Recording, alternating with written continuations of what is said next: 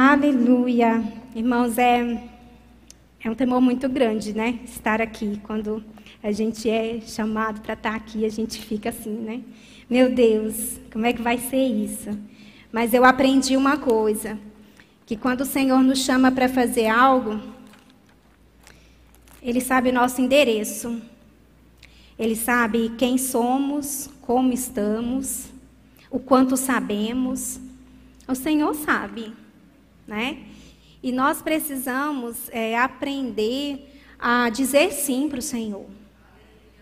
Nós precisamos entender o nosso lugar no corpo, entender por que nós estamos aqui e para que estamos aqui, né?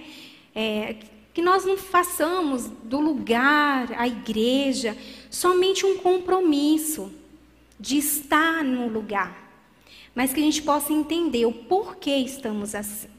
Por que estamos aqui? Amém? Vamos para a palavra, vamos entender um pouco mais né, sobre isso. Quero que vocês abram em 1 Coríntios, no capítulo 12. Nós vamos ler a partir do versículo 12 mesmo. No capítulo 12, o apóstolo Paulo vem falando sobre os dons do Espírito, mas no 12 ele começa a dizer assim: Porque assim como o corpo é um e tem muitos membros, e todos os membros desse corpo, sendo muitos, são um corpo, assim também é Cristo. Porque por um Espírito todos nós fomos batizados em um corpo, quer sejamos judeus ou gentios, quer sejamos escravos ou livres, e a todos foi dado beber em um só Espírito. Porque o corpo não é um membro, mas muitos. Se o pé disser, eu não sou mão, eu não estou no corpo, não sou no corpo, não é, portanto, do corpo?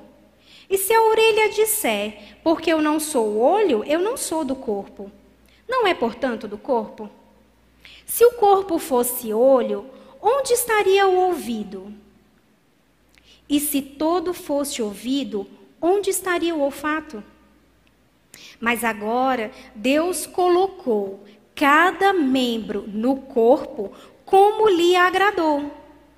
E se todos eles fossem um só membro, onde estaria o corpo? Quando nós olhamos para esse texto, o apóstolo Paulo ele vem demonstrando o que é a igreja. E quando nós olhamos no versículo 20, que diz assim, é, perdão, no 18, mas agora Deus colocou cada um membro no corpo como lhe agradou. Então veja que se nós estamos inseridos no corpo e cada membro tem a sua função, quando nós não aceitamos aquilo que Deus tem para nós, nós estamos rejeitando a vontade do Senhor. Porque ele está dizendo que ele fez isso conforme lhe agradou. Então, ou seja, se a mão quiser ser pé, está desproporcional. Nós temos uma função no corpo. E meditando sobre essa palavra, eu comecei a observar que hoje nós somos, estamos num templo maior. Tem muita gente chegando, muita gente nova. Mas o que acontece? Tem muitas pessoas trabalhando muito. Porque alguns permaneceram sentados. Então tem membro sobrecarregado porque o outro não levantou para trabalhar.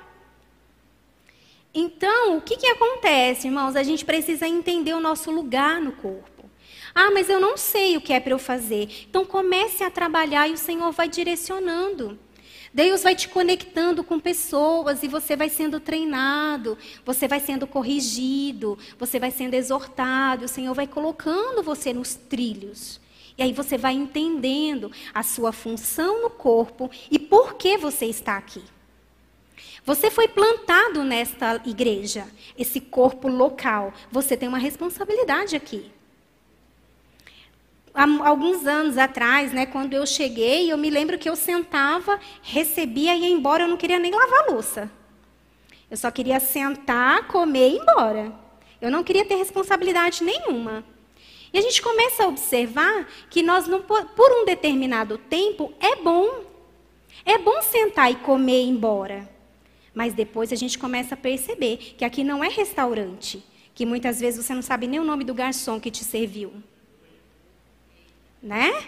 Nós estamos inseridos num corpo, Deus nos plantou aqui e nós temos responsabilidades.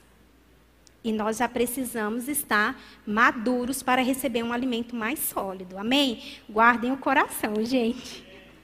Amém? Em nome de Jesus. E o serviço está ligado à eternidade. Porque tudo que nós fazemos aqui reflete na eternidade.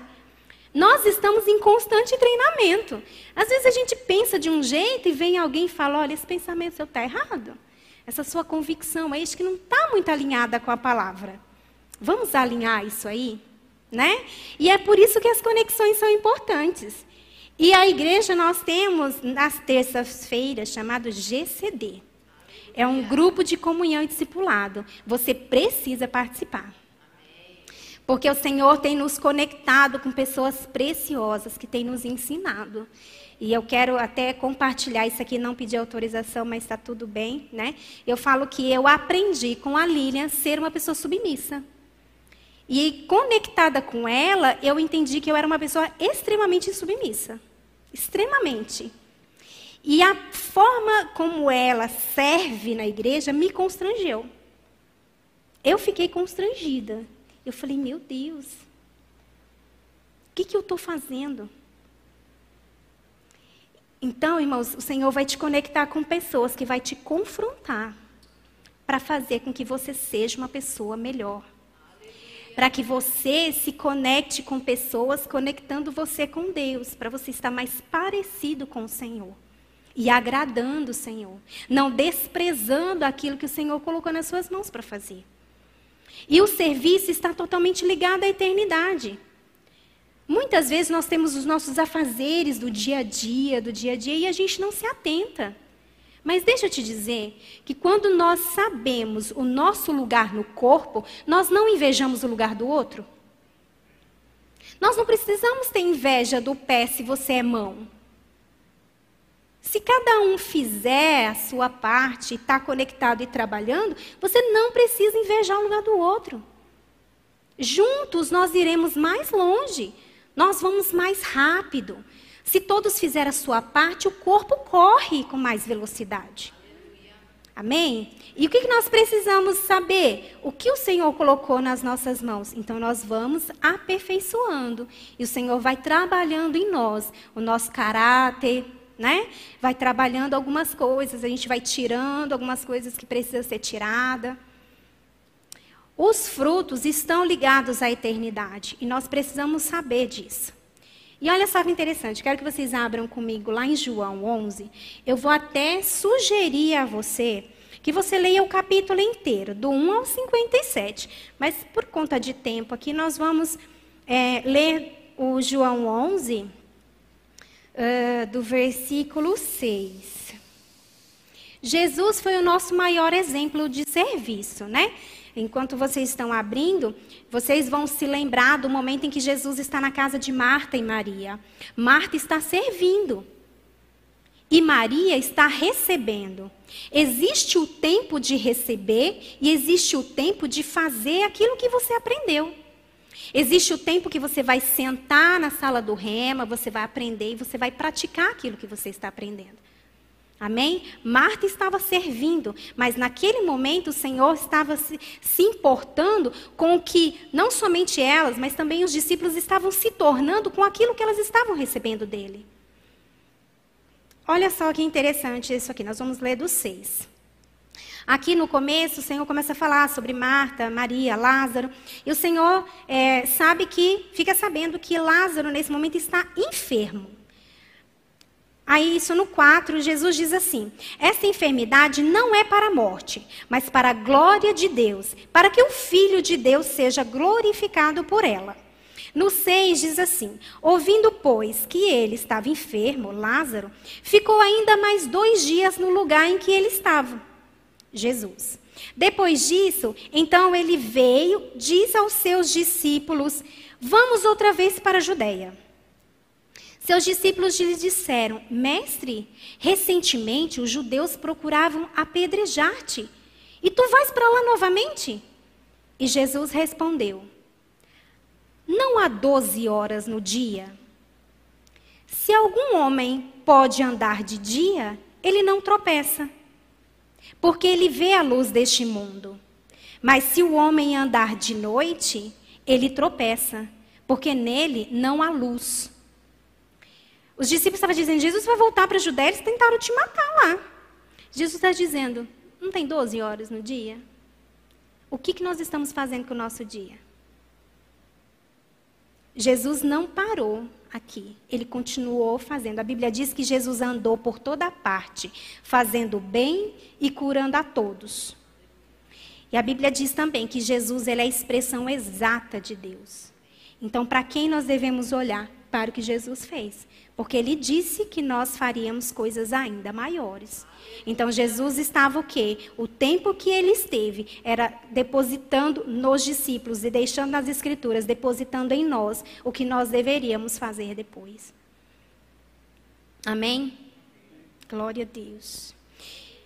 Marta ela, Jesus, ele, ele se hospedava na casa de Lázaro. Né? E é uma parte interessante quando eu digo que o serviço está ligado à eternidade, Marta tinha ciência da eternidade. Porque quando Lázaro morre, aqui diz que Jesus ficou ainda mais dois dias no lugar onde ele estava, eu vou falar uma curiosidade. Curiosidade não, uma informação muito importante que eu anotei aqui para vocês, eu aprendi com o professor do Rema. Lázaro estava morto há quatro dias. Os fariseus acreditavam que depois que uma pessoa estivesse morta, o espírito rondava o corpo por três dias. Então não havia possibilidade sequer de, porventura, alguém ser ressuscitado no quarto dia. Jesus foi ressuscitado no quarto dia. Então, por isso que a Bíblia diz que Jesus ainda ficou mais dois dias, porque no quatro ele diz: essa, essa enfermidade não é para a morte, mas é para que o filho seja glorificado. Amém? E quando Marta chega e fala: Senhor, se o Senhor estivesse aqui, isso no 21. Senhor, se o Senhor estivesse aqui, meu irmão não teria morrido. Mas agora sei. Tudo quanto pedistes a Deus, ele te concederá. Disse-lhe Jesus: Teu irmão há de ressuscitar. Olha a resposta de Marta. Eu sei, Senhor, que ele há de ressuscitar na ressurreição do último dia. Marta já tinha consciência da ressurreição, ela já tinha consciência da ressurreição dos mortos.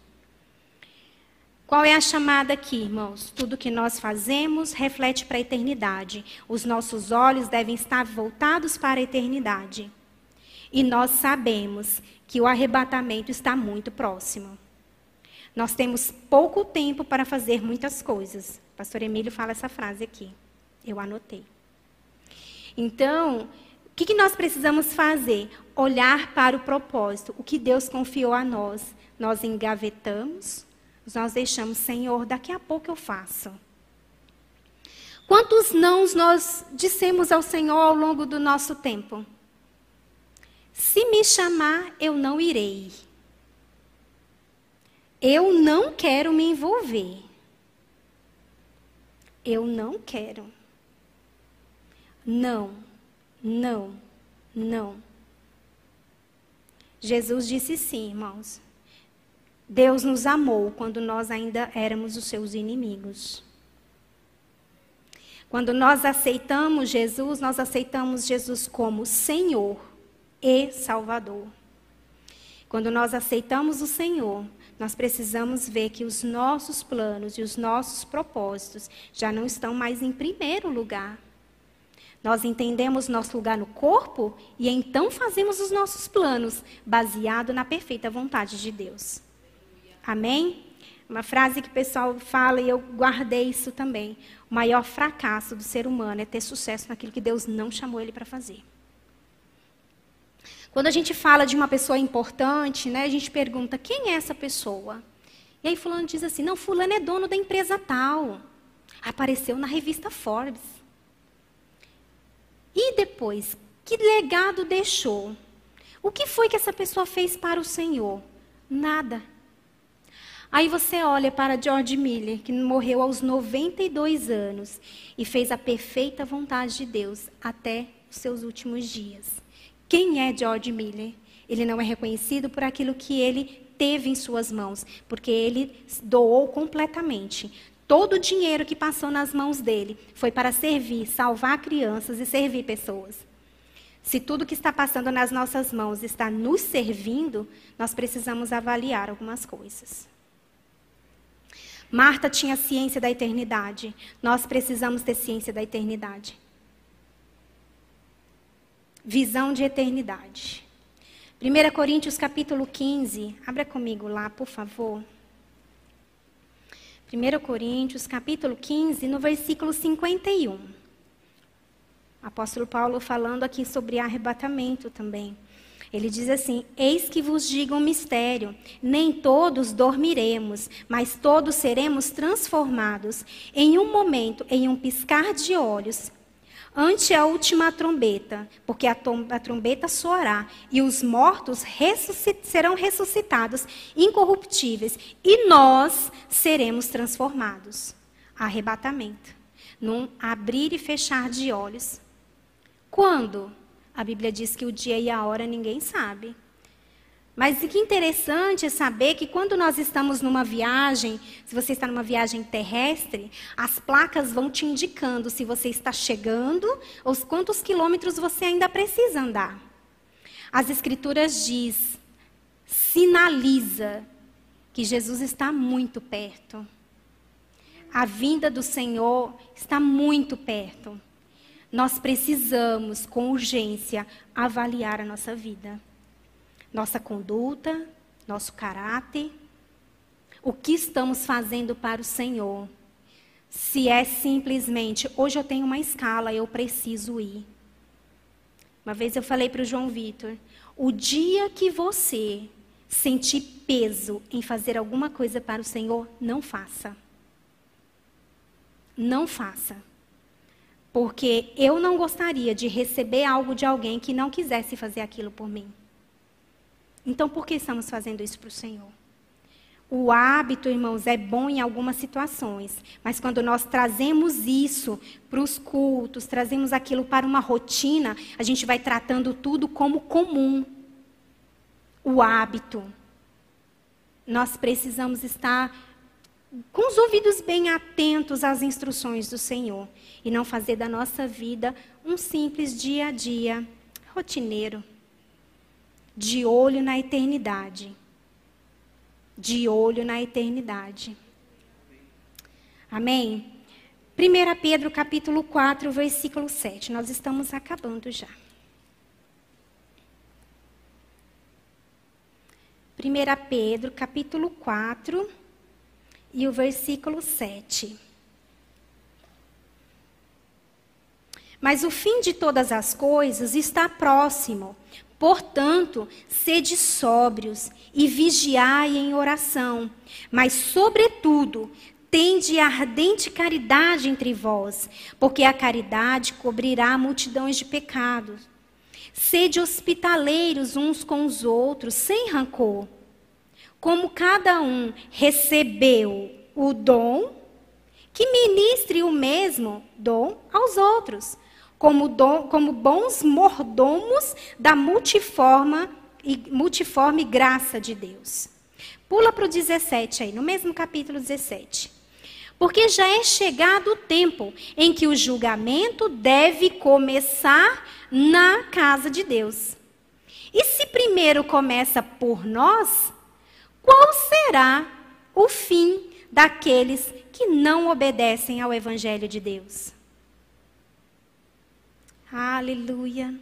Todos nós iremos comparecer, irmãos, ao tribunal de Cristo. E é esse dia que nós aguardamos com expectativa, porque nós chegaremos com as nossas mãos entregando para o Senhor aquilo que ele confiou a nós que sejamos servos fiéis e não servos desobedientes, não desejando o lugar do outro. Cumpra a sua parte no corpo de Cristo. A Débora tem uma frase que ela diz assim: quem dá alívio, alívio recebe. Então, que nós possamos aliviar uns aos outros. Honre as pessoas que estão te servindo. Honre as pessoas da recepção, do diaconato, que faz tudo com tanta excelência para receber você. E assim você possa refletir essa glória por onde você passar. Reflita o Senhor no seu dia a dia, no seu trabalho e observe como está sendo a sua rotina. O seu dia é só para você? Qual é o tempo do Senhor no seu dia? As pessoas olham para você e dizem: Eu quero ser como você. Ou as pessoas olham e dizem: Eu não quero ser crente como você, não. Que nós possamos consagrar todos os dias a nossa vida, o nosso dia, e dizer: Senhor, o que o Senhor quer que eu faça? O que o Senhor deseja que eu faça? Aonde o Senhor quer que eu vá? Com quem? Como é a forma que eu devo falar com as pessoas que elas irão receber? Amém, irmãos? Eu vejo as Escrituras com muito temor. E eu aprendo nessa linha de temor para que nós não possamos levar uma vida de oba-oba. Não. Nós temos um Senhor. Né? Vamos consagrar ao Senhor a nossa vida. Então, se você recebeu essa palavra, eu vou pedir para o Leandro. Eu vou, se você recebeu essa palavra, se você entendeu que você precisa fazer um pouco mais, se você entendeu que você pode se alistar, você pode se apresentar diante do Senhor e dizer: Pai, eu vou te servir mais e melhor. Eu vou fazer um pouco mais. O que eu posso fazer? Quando você abre o seu coração, irmãos, Deus começa a chamar você. Porque comigo foi assim. Eu dizia: se me chamar, eu não vou. E a Lilian de novo, a primeira vez ela disse: "Ela vai sim, ela vai sim". E foi empurrando, ela vai sim. Às vezes você precisa de um empurrão. Às vezes você precisa manifestar uma vontade de servir o Senhor. Amém? Não se julgue incapaz. Quando o Senhor te chamar para fazer algo, Ele sabe seu nível de conhecimento. Ele sabe onde você mora. Ele sabe o quanto você sabe. Amém, irmãos?